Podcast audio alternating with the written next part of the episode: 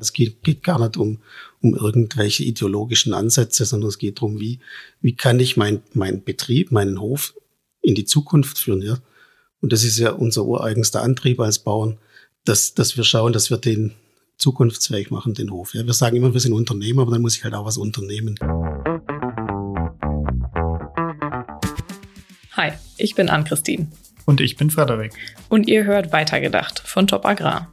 Wir zeigen euch innovative Höfe und Projekte, die Lösungen für die kleinen und großen Fragen in der Landwirtschaft suchen. Oder schon gefunden haben. Hallo und herzlich willkommen zur fünften Folge von Weitergedacht. Heute soll es um zwei Themen gehen, die vielleicht auf den ersten Blick nicht so gut zusammenpassen, und zwar die regenerative Landwirtschaft und Biogas. Ähm, dafür bin ich heute auf dem Betrieb von Manuela und Michael Reber. Die beiden haben früher Schweine gehalten und betreiben jetzt eine Biogasanlage und im Ackerbau wirtschaften sie eben regenerativ oder konservierend. Ähm, ja, hallo Michael. Hallo Frederik. Bevor es mit der Folge weitergeht, möchten wir uns noch bei unserem Sponsor BASF bedanken. BASF unterstützt Landwirtinnen und Landwirte mit Innovationen für eine produktive und nachhaltige Landwirtschaft. Und jetzt geht's auch schon weiter mit dem Podcast. Ähm, ja, ich habe bei meiner Recherche schon gesehen, ihr wart sogar auch schon mal bei Top in 2016. Da ging es aber eher um äh, Themen, glaube ich, die im Familienleben teil. Äh, diesmal soll es eher um die regenerative Landwirtschaft und das Biogas gehen. Beides Themen, die im Moment auch viel diskutiert werden, äh, aus verschiedenen Positionen. Aber vielleicht fangen wir so an, dass du einmal deinen Hof äh, kurz vorstellst. Was macht ihr hier so? Ja, wie gesagt, mein Name ist Michael Reber. Ich bin mittlerweile auch schon 50 Jahre alt, verheiratet mit meiner Frau seit 22 Jahren und die Kinder sind 22 und 15 Jahre alt heute. Was machen wir hier? Ja, wie du schon gesagt hast, ursprünglich war hier mal die Schweineherdbuchzucht. Das eigentlich das Einzige, was wir gemacht haben, bis 2006. Haben dann 2009 die Biogasanlage gebaut. Ja, und heute machen wir die Biogasanlage als Gemeinschaftsprojekt mit den Stadtwerken Schwäbisch Hall, die auch an der Anlage beteiligt sind. Und der landwirtschaftliche Betrieb dient mittlerweile zu 100 Prozent der Substratversorgung der Biogasanlage. Also alles, was wir auf dem Acker anbauen, geht in die Biogasanlage. Ja, das so ganz kurz. Hm. Und in euren Anbauverfahren, das habe ich ja auch schon vorweggenommen, beschäftigt ihr euch ja auch mit regenerativer Landwirtschaft. Da wäre jetzt so eine ketzerische Frage mal, wie passt das so zusammen? So einmal der Fokus äh, auf eine gute Bodenbiologie in der regenerativen Landwirtschaft und so ich mal mal das Bild der, äh, der Monokultur Mais, äh, die jetzt vielleicht nicht so förderlich ist. Wie geht ihr da vor? Ja, das, das war ja mit ein Grund, ähm, warum ich 2014, 15 angefangen habe, äh, im Ackerbau Dinge zu verändern, weil zum einen wir als Biogasbranche schon irgendwo nicht, nicht nur zu Unrecht am Pranger standen mit, mit gewissen Auswüchsen, die einfach da waren. Ja, dass in manchen Regionen sehr viel Mais angebaut wurde. Bei uns ist der Mais auch heute mit 45 Prozent in der Fruchtfolge. Und auf der anderen Seite kam halt hier auf dem Standort mit sehr schweren Tonböden schon drei, zwei bis drei Jahre nach dem Bau der Biogasanlage war das bemerkbar, dass diese klimatischen Veränderungen uns auch treffen. Sprich, die Phasen mit Niederschlag wurden kürzer und intensiver und die ohne Niederschlag halt immer länger. Und das hat mich dazu veranlasst, mich mit dem Thema Boden nochmal sehr viel intensiver zu beschäftigen. Vor allem das, das klimatische Thema. Wir machen hier schon 35 Jahre fluglos auf dem Betrieb und bin da mit dem Wissen zu konservierendem Ackerbau damals schon ein bisschen an die Grenzen gekommen, das was ich im Studium gelernt habe und nach dem Studium mir hier so angeeignet habe und habe dann 2014, 15 einen sogenannten Bodenkurs besucht. Und das war für mich so nochmal, ja, das komplexe System Boden einfach nochmal neu erklärt und seither versuchen wir verschiedene Maßnahmen umzusetzen. Seit drei Jahren heißt das Ganze regenerative Landwirtschaft, womit ich mich ein bisschen schwer tue mittlerweile. dass der Begriff so gehypt ist. Am Ende geht es für mich um das Thema Bodenfruchtbarkeit. Ja, wie, wie schaffen wir es, dass die Böden das Wasser, wenn es vom Himmel fällt, einfach aufnehmen und dass es dadurch dann nachher auch den Pflanzen zur Verfügung steht. Also für uns ging es nie um das Thema CO2 oder Humusgehalt in irgendeinem Prozentsatz, sondern es ging immer darum, um das Thema Wasserspeicherfähigkeit. Ja, und das ist ja das, was die meisten Landwirte auch treibt. Heute denken die meisten, wenn sie an, an Humus aufbaut, denken immer nur an das Thema CO2, aber das ist eigentlich gar nicht das, was uns als Landwirte antreibt. Das eher, weil diesen, dieses Jahr haben wir es ja wieder gesehen, die Dürren, dass einfach mehr organische Substanz im Boden auch mehr Wasser halten kann. Das ist der Hauptantrieb, richtig genau, dann? Genau, das, äh, wie gesagt, das war von Anfang an der Antrieb und jetzt heißt das Kind halt heute so, im Moment tue ich mich, mich ein bisschen schwer damit, weil viele Landwirte sich halt auch mit dem Begriff ein Stück weit vielleicht auch angegriffen fühlen. Ja, was eigentlich gar nicht der Sinn dahinter ist. Es geht ja darum, welche Maßnahmen schaffen wir, können wir auf dem Acker umsetzen, um möglichst schnell uns an das, was klimatisch, aber auch gesellschafts- und politisch äh, an uns herangetragen wird. Ja, Düngeverordnung, immer weniger Pflanzenschutz sollen wir machen. Jetzt sollen wir auch noch weniger Bodenbearbeitung machen, politisch. Also im Winter die Böden bedeckt halten, ja. Und da, darauf brauchen wir ja Lösungen. Ja, es geht, geht gar nicht um, um irgendwelche ideologischen Ansätze, sondern es geht darum, wie, wie kann ich mein, mein Betrieb, meinen Hof in die Zukunft führen, ja. Und das ist ja unser ureigenster Antrieb als Bauern, dass, dass wir schauen, dass wir den zukunftsfähig machen, den Hof. Ja, wir sagen immer, wir sind Unternehmer, aber dann muss ich halt auch was unternehmen, wenn sich was verändert von außen. Ja. Mhm. Und äh, bei den Früchten, die ihr anbaut, äh, du hast vorhin gesagt, 45 Prozent sind Mais in der Fruchtfolge. Was sind so die anderen Früchte, die dann äh, für die Biogasanlage vorgesehen sind? Also wir nehmen jetzt dieses Jahr mit rein 10 Prozent Luzerne Rotkleegras. Äh, nicht nur wegen der neuen Cups, sondern weil wir einfach uns auch da noch vielfältiger aufstellen müssen. Wir hatten eigentlich eine relativ enge Fruchtfolge. Wir haben 50 Prozent Getreide als Ganzpflanzensilage, 50 Prozent Mais, vier Hektar durchwachsene Silphie haben wir draußen. Jetzt kommt das Kleegras mit rein. Das Getreide ist 50 Prozent Roggen, 50 Prozent Tritikale. Wir bauen das aber als sogenannte Mischkultur an. Also da ist jedes Mal mindestens eine Leguminose mit drin. Ähm, da ist drin ein Leindotter, ein Inkarnatli noch als Untersaat. Ja, solche Dinge machen wir da. Hm. Und wie sind da die Erträge im Vergleich zu, sag ich mal, wenn wir den Standard Mais nehmen, äh, die Gaserträge, sind die da geringer oder?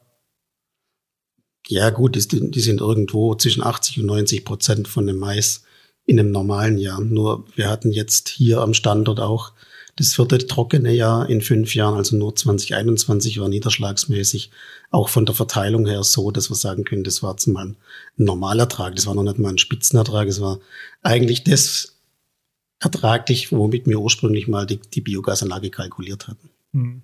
Und bei den Erträgen, wenn wir da jetzt sind, äh, durch die konservierende Bodenbearbeitung oder regenerative Bodenbearbeitung. Äh, wie haben sich da die Erträge verändert? Also du hattest ja auch gesagt, es war letztlich irgendwann nötig, dass ihr was tut, weil die Erträge zurückgingen, wenn ich das richtig verstanden habe.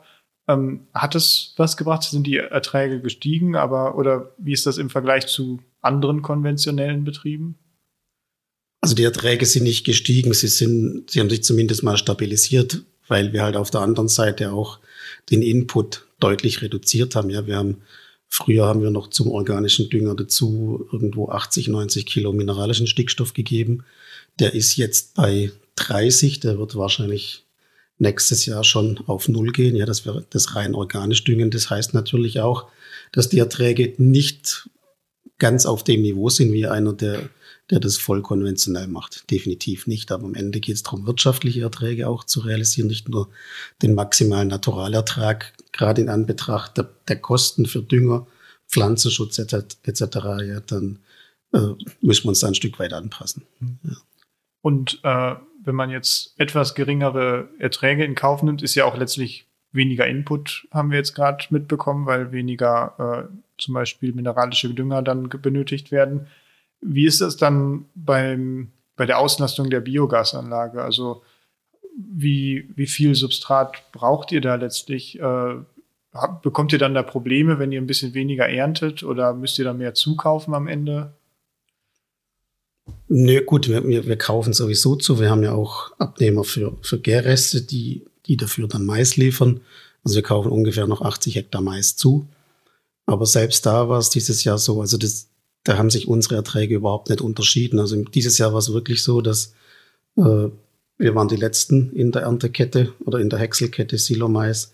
Meine Bestände waren immer noch grün, ja, wo viele andere halt schon komplett zusammengebrochen waren, ja, wo wir dann deutlich über 40 Prozent Trockensubstanz hatten und die Erträge, die Erträge wirklich nur äh, geschwankt haben, wer hat Juni, Juli mal einen Regen bekommen, wer nicht.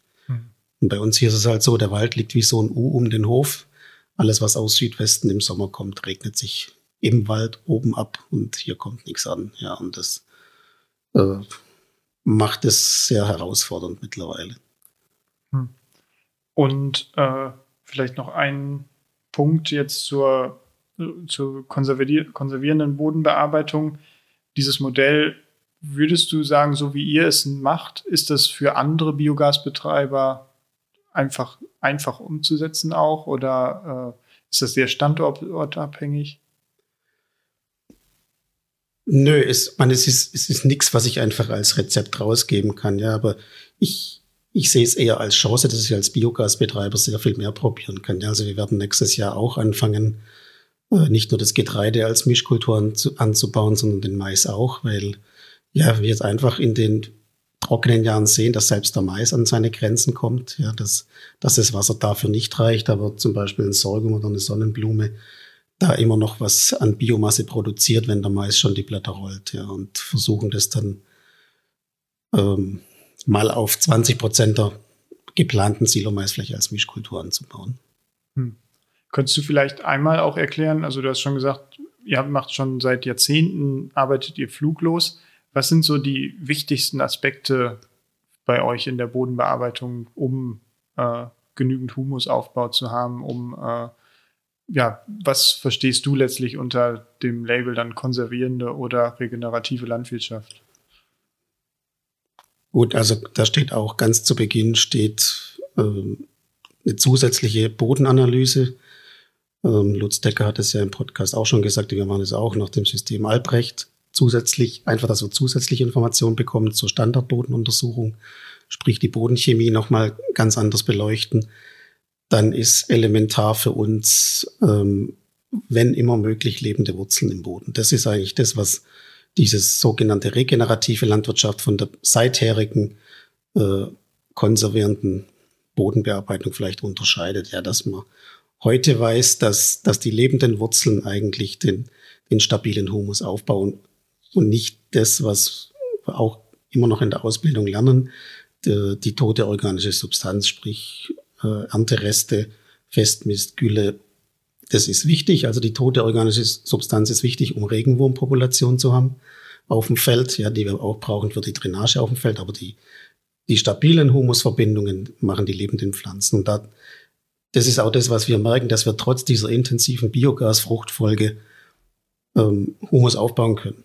Ja, also auch messbar aufbauen können, weil wir halt versuchen, so, sobald geerntet ist, die Flächen wieder einzusehen, ähm, was draufzubringen. Wir haben auch schon viel mit Untersaaten ausprobiert. Das, das hat hier im Sommer in den seltensten Fällen äh, funktioniert. Wir werden jetzt aber nächstes Jahr nochmal äh, neue Kulturen ausprobieren, ja, die, die aus einem ganz anderen Teil der Welt kommen zum Teil, weil vieles, was wir hier an etablierten Kulturen haben, so nicht mehr funktionieren.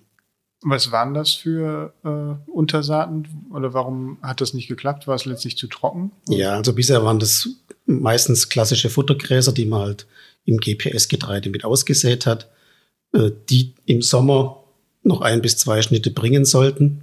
Also wir waren bis 2013, 14 hatten wir eigentlich immer zu, eher zu feuchtes Sommer hier und das hat sich komplett gewandelt und diese, diese Futtergräser haben einfach das Problem, die machen dann irgendwann schlapp, fangen an, Rispen zu schieben, Samen aus und ich muss es dann schneiden, damit, damit ich nicht ein riesen Samenpotenzial an, vor allem an Weidelgräsern dann auf dem Acker habe, ja, und dann, dann ist es komplett unwirtschaftlich. So gut die Gräser für einen Humusaufbau sind, aber diese klassischen Futterweidelgräser tun sich schwer. Also da, da müssen wir einfach neue Gräserarten suchen. Hm. Und was habt ihr da jetzt identifiziert, wo du sagst, aus anderen Teilen der Welt?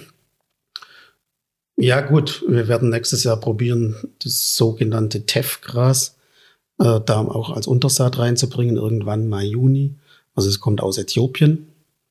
Das braucht extrem wenig Wasser, es braucht eigentlich nur sagen wir, fünf bis zehn Millimeter, dass es aufläuft.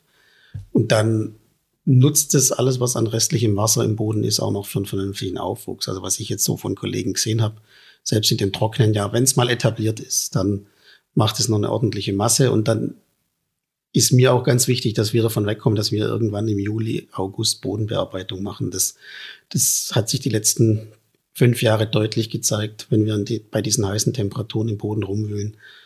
Ähm, regen wir alles Mögliche an Unkräutern an, die wir nicht wollen, insbesondere weißer Gänsefuß. Und die Kulturen, die wir aussehen in dem Arbeitsgang, die tun sich halt schwer, weil das Wasser dann sehr schnell weg ist. Also wir müssen einfach schauen, Bodenbearbeitung, wenn wir Bodenbearbeitung machen müssen, und das ist halt auch ähm, der nächste Baustein, so wenig Bodenbearbeitung wie möglich. Ja, das gehört da dazu, das haben wir schon immer gemacht, aber wir haben es jetzt noch weiter reduziert gegenüber früher, auch aus arbeitswirtschaftlichen Gründen. Ja, und der fünfte Punkt ist, oder der vierte Punkt, also wir haben jetzt Bodenchemie, wir haben ähm, lebende Wurzeln, wenig, so wenig wie möglich Bodenbearbeitung und ganz wichtiger Punkt ist Diversität, auch im Anbau. Also nicht, also wir machen eigentlich die, die klassische Fruchtfolge ist für uns gar nicht mehr so wichtig. Wir versuchen jetzt, also wenn wir es jetzt bei Mais noch hinbekommen, dass wir den mit, mit anderen Komponenten gemischt anbauen, dann ist die Fruchtfolge an sich gar nicht mehr so wichtig, weil die Vielfalt innerhalb der Kultur schon da ist. Mhm. Ja, und das ist eigentlich das Ziel.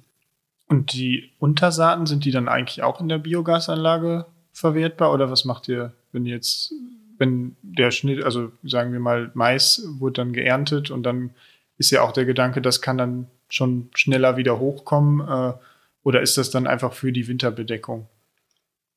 Naja, nach, nach dem Mais kommt in der Regel dann das, das Getreide für Ganzpflanzensilage. Also wir haben da Untersaaten ausprobiert, aber das geht in den trockenen Sommern, geht die Untersaat in 90 Prozent der Fälle kaputt. Und deswegen ist es so schön das alles wäre und in der Theorie klingt, in der Praxis funktioniert es halt sehr selten. Ja.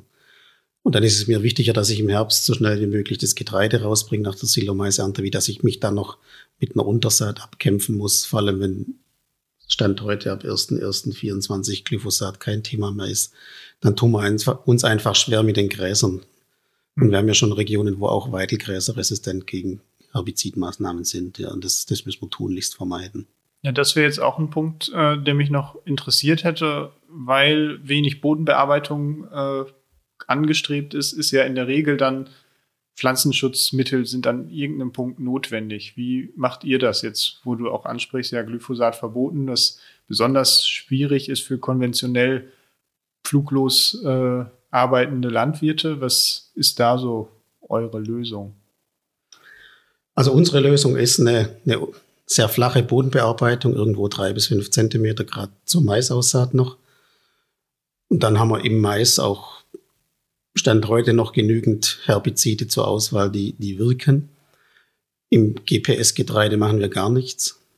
Ja, dadurch, dass wir, dass wir halt Leguminosen mit dran haben, äh, sind wir auch sehr eingeschränkt. Also wir könnten maximal eine Gräserbehandlung machen, aber wenn ich ein Mais sauber bekomme, dann ist es auch kein Problem, dann nachher ein GPS-Getreide zu bauen. Zumal wir ja einfach vier Wochen vor der normalen Druschreife ernten. Ja, deswegen, das, was ich vorhin schon gesagt habe, wir haben, wir haben deutlich mehr Optionen mit Biogas die wir auch nutzen müssen, weil wir halt immer noch auch ein Stück weit auch am Pranger stehen, dass wir auf der Fläche halt Energiepflanzen anbauen und nicht Nahrungs- oder Futtermittel. Ja, und das, das muss man sich auch immer wieder klar machen. Der, der, der Spagat ist da und deswegen war für mich schon auch irgendwann der Antrieb zu zeigen, wir können schon im Anbau CO2, mehr CO2 speichern, als die Pflanzen selber aufnehmen, ja.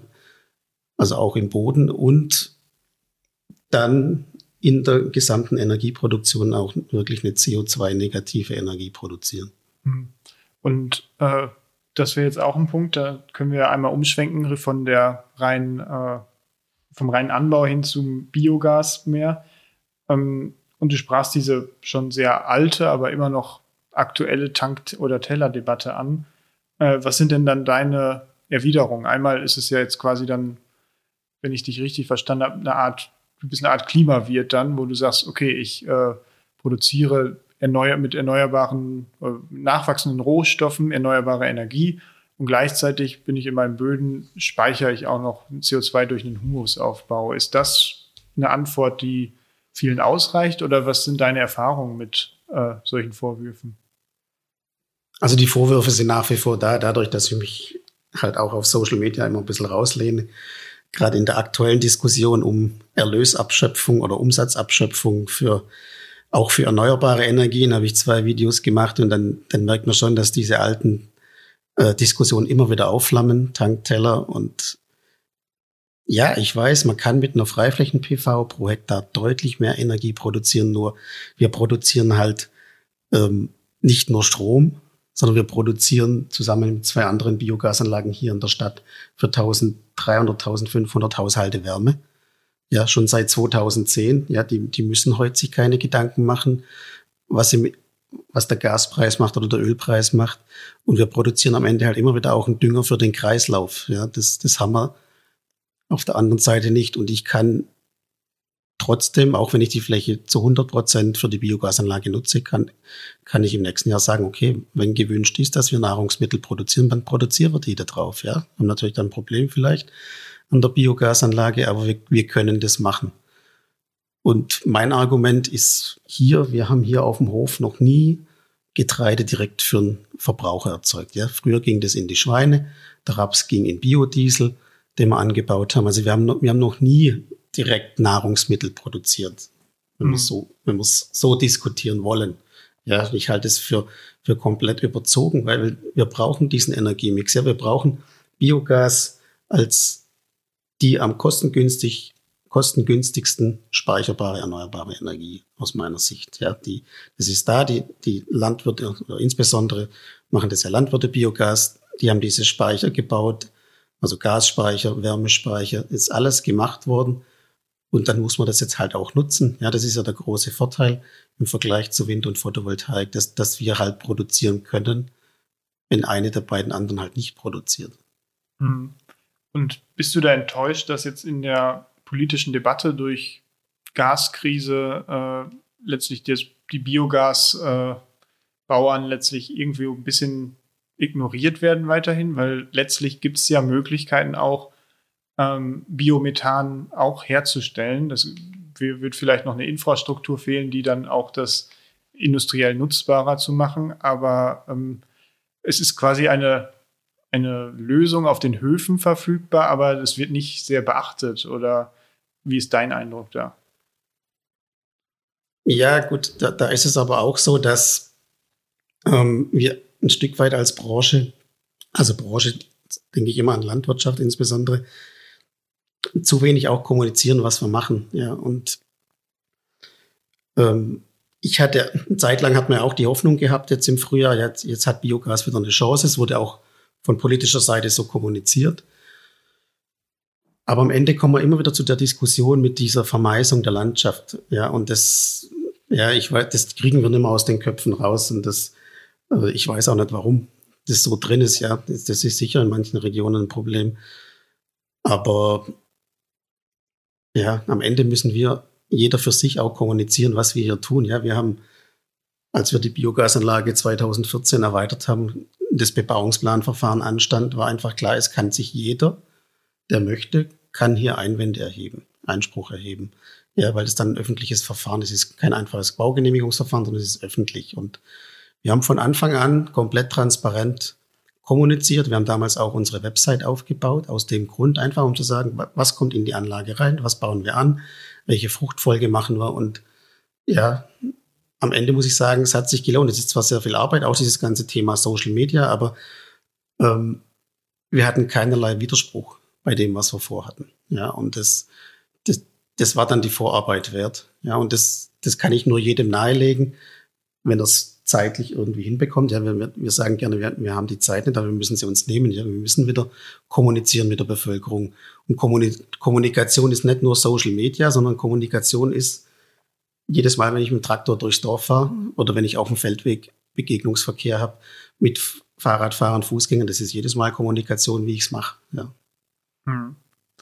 Ähm, einmal würde ich noch gern zurückkehren zu dem Punkt, als du gesagt hattest, äh, dass ihr quasi sehr kreislaufbezogen wirtschaftet. Also würdest du da auch eine Potenziale sehen für andere Biogasanlagenbetreiber? Weil du, du sagtest ja, es ist immer weniger äh, mineralische Stickstoffdünger, den ihr hier einsetzt. Das heißt, ihr kommt so nah wie möglich ja wirklich an äh, das Ergebnis, dass ihr, ihr erntet äh, das Substrat, das wird in der Biogasanlage ähm, ja, verarbeitet, zu Energie äh, wird daraus gewonnen und dann als Dünger geht es wieder zurück aufs Feld. Und äh, gleichzeitig hebst du hervor diese Flexibilität, dass falls jetzt mal es wirklich notwendig sein sollte, Nahrungsmittel zu produzieren, von einem Jahr aufs andere ist es möglich. Aber ähm, würdest du da vielleicht sehen, ist auch eine höhere Akzeptanz möglich, wenn dieser Kreislaufgedanke irgendwo ja stärker im Blickpunkt wäre?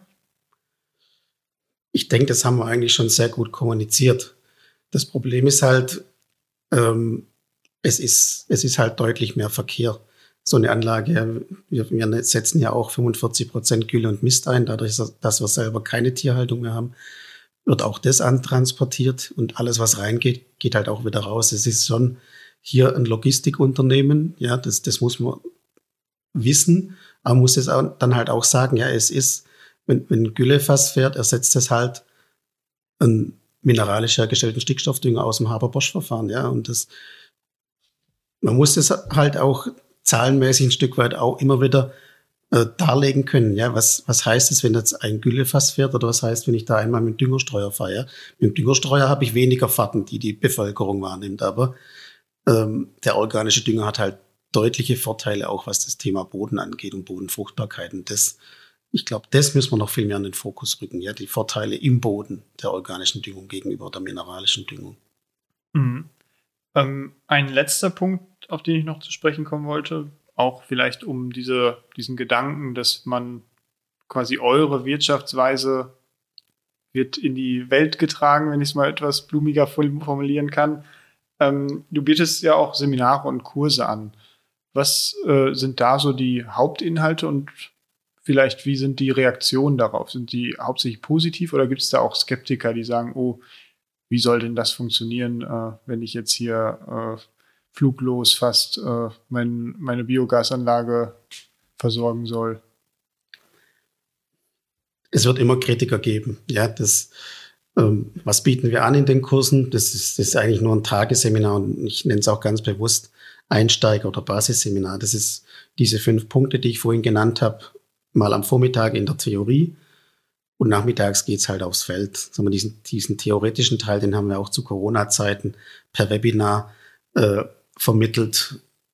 Aber Klick macht's eigentlich erst, wenn man auf dem Feld ist, wenn man wirklich sieht, was, was im Boden passiert, ja, wenn ich mit dem Spaten grabe. Das ist das, was, was einfach wichtig ist, was, was die Leute auch sehen müssen. Ähm, ja, ich das, das Feedback war, war sehr gut. Wir haben ja 2019 im April angefangen, haben bis März 2020 bis zum ersten Lockdown hier fast 700 Leute auf dem Hof gehabt in den Seminaren. Das war unfassbar, ja, wie, wie groß da die Nachfrage war. Aber klar, das war das Jahr 2018, das uns nach langem mal wieder deutlich gezeigt hat, wo die Grenzen sind, was Wasserspeicherfähigkeit angeht. Und dann kam halt diese Pandemie. Ja, das hat uns massiv ausgebremst und ich sehe jetzt schon auch dass, dass es sehr schwierig ist, die Leute da wieder hier auf den Hof zu bekommen. Weil wir sind da jetzt nicht wirtschaftlich drauf angewiesen. Wir machen das sehr gern, weil, weil ich einfach und meine Frau auch gesagt haben, das, das sind so viele junge Leute da, also mehr als die Hälfte ist unter 30 Jahre alt. Das ist unsere nächste Generation, die wollen was lernen, die wollen, die wollen neue Dinge sehen. Ja, die wollen ihre Höfe weiterführen und die brauchen eine Perspektive, weil das halt im Moment vieles in der Ausbildung einfach so nicht stattfindet. Ja, und das, das ist eigentlich das große Manko. Wir müssen eigentlich in der Ausbildung ansetzen, da, da auch neue Impulse zu setzen. Ja, die Politik sagt uns, ihr sollt weniger Pflanzenschutzmittel einsetzen, ihr sollt weniger Dünger einsetzen, aber wir bekommen überhaupt kein Handwerkszeug an die Hand, wie das funktionieren soll. Ja, auf dem Acker oder auf dem Grünland. Und das ist ja das, was da jetzt vielleicht, ja, warum jetzt regenerative Landwirtschaft auch vielleicht da irgendwo in eine Lücke reinspringt, ähm, die einfach Politik gesetzt hat durch Rahmenbedingungen und natürlich auch die klimatischen Veränderungen. Okay. Ähm, ich glaube, das ist ein schöner Schluss, wo du auch nochmal den, den Verweis auf die, das Interesse der jungen Generation gelenkt hast, äh, dass da letztlich die Zukunft liegt, dass da auch ein Bedarf ist, dass äh, nach neuen Lösungen gesucht wird. Das ist ja auch ein bisschen unser Ansatz hier, dass wir nach neuen Ideen, innovativen Ideen, zukunftsgerichteten Ideen äh, suchen oder denen hier eine Plattform geben wollen. Deswegen vielen Dank, dass du hier dir die Zeit genommen hast, mit uns ein bisschen darüber zu quatschen. Äh, ja, da würde ich sagen, äh, machen wir hier einen Punkt. Danke für euren Besuch.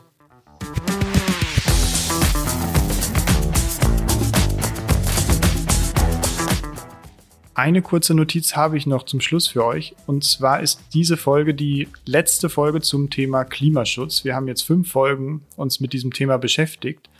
Und ich würde mich freuen, wenn ihr uns auf welchem Wege auch immer über Social Media oder hier in den Bewertungen auf der Spotify-App oder Apple Podcasts, wo immer ihr uns hört, äh, einen Hinweis schreibt, was ihr vielleicht in Zukunft gerne mal in diesem Podcast hören wollt, welche Themen euch interessieren.